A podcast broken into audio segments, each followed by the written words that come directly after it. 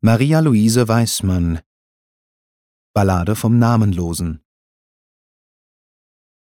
Er lebte, weil er geboren war. Er fand keinen anderen Grund. Die Mutter liebte ganz früh sein Haar, einmal eine, dann seinen Mund, doch war es nicht wichtig und verging auch schnell, bevor er es ermessen.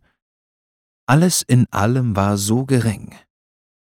Er hatte, als er zu sterben anfing, sich schon seit Jahren vergessen.